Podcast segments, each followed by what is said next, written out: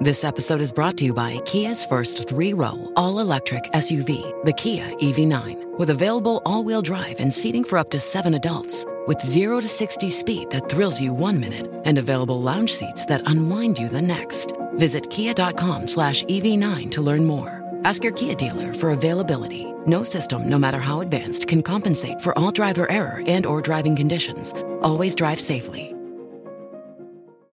Bonjour à toutes et à tous. Prochainement, Paris, Copenhague et Londres serviront de ville pilote pour le programme énergie bas carbone 24 heures sur 24, 7 jours sur 7 pour les villes, initié par Google et le réseau C40 des maires engagés contre la crise climatique. On en parle en détail dans cet épisode. Répondre à la demande de consommation d'électricité avec des sources bas carbone et ce à chaque instant de la journée. Telle est l'ambition du programme Énergie bas carbone 24/7 pour les villes. Mais vivre uniquement avec les énergies bas carbone n'est pas une évidence pour autant puisque l'éolien et le solaire sont intermittentes. Autrement dit, elles ne sont disponibles que lorsqu'il fait beau et qu'il y a du vent. Je cite la ville de Paris qui jouera le rôle de cobaye. Ce projet s'inscrit pleinement dans les objectifs du plan climat de la ville qui prévoit que d'ici 2030 45% de l'énergie consommée devra être d'origine renouvelable, dont 10% produite localement. Fin de citation.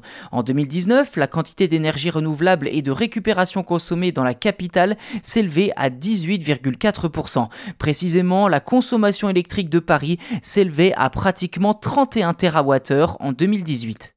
Avant tout, la première phase du programme sera de dresser une cartographie des énergies dans chacune des villes pilotes.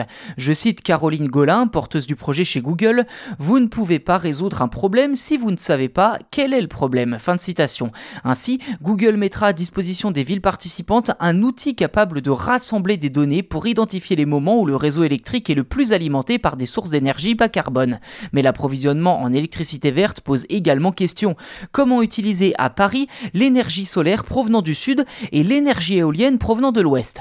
Pour Caroline Golin, l'enjeu sera de faire franchir les frontières à l'énergie, mais également, je cite, d'intégrer les petits réseaux dans les grands en rendant la distribution plus flexible au niveau des villes. Fin de citation. Traduction, il faudra mettre le paquet sur le stockage de ces énergies avec le développement des batteries, mais aussi développer d'autres sources moins dépendantes du climat, comme la géothermie ou l'hydrogène. En attendant que le programme soit officiellement lancé, Google compte bien montrer la voie et rappelle à l'envie que son objectif d'ici 2030 est que ses centres de données, data centers et bureaux partout dans le monde fonctionnent entièrement à l'énergie bas carbone.